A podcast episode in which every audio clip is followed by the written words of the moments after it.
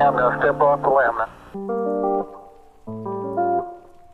That's one small step for man, one giant leap for mankind.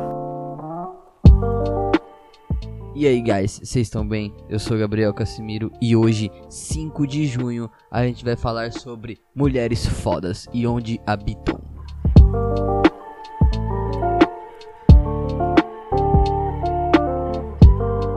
Julie era uma cantora de ópera e mestre de esgrima, que matou e feriu aí pelo menos 10 homens em duelos de vida ou morte.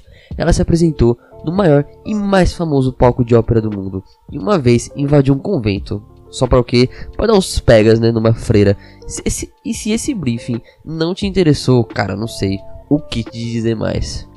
Os seres vivos mais fodas criados pela França, nascida em 1670, Julie nunca sofreu de fome, pobreza extrema e podia ser considerada aí parte dos 1% privilegiado da época, né? Seu pai, Erli Emi, foi um grande escudeiro da França, responsável pelo treinamento do exército de rei Luís XIV.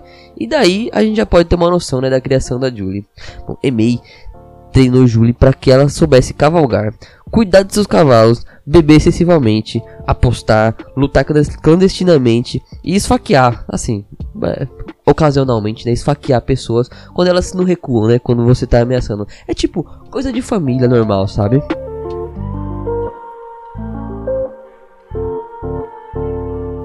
Durante aí seus vários casos de amor, Julie se encontrou aí namorando outro mestre de esgrima, que também, por acaso sim, era um fugitivo da lei, né? Mas isso a gente deixa quieto, né? Eles então secretamente treinavam em Marseille, quando ela decidiu que já estava melhor que ele, deu um pezinho na bunda do rapaz. E aparentemente, durante algumas dessas lutas, Julie, às, às vezes ela cantava pra humilhar seus adversários, né? E uma dessas, ela foi descoberta por um dos administradores do Paris Opera, que a chamou para ser uma das maiores estrelas que o lugar já viu. E ela era realmente tão boa que ela só precisava ler seus roteiros uma vez, uma vez que ela tinha memória fotográfica.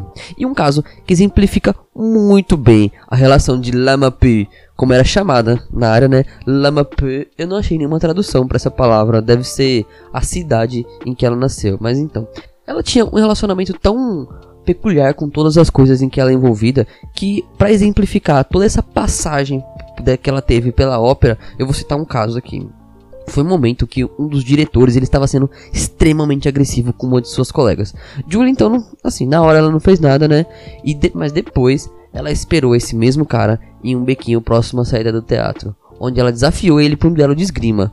É, porque ela queria manter uma certa relação de honra aí, né? Quando ele se recusou, bom, a Julie pensou, beleza, eu vou pegar esse pedaço de cano que tá aqui na rua, vou descer o cacete em você, vou roubar seu relógio de bolso e vou deixar você aí morto e fudido nessa, nesse beco. Bom, ele não morreu, né? Ela teve consciência suficiente nessa situação.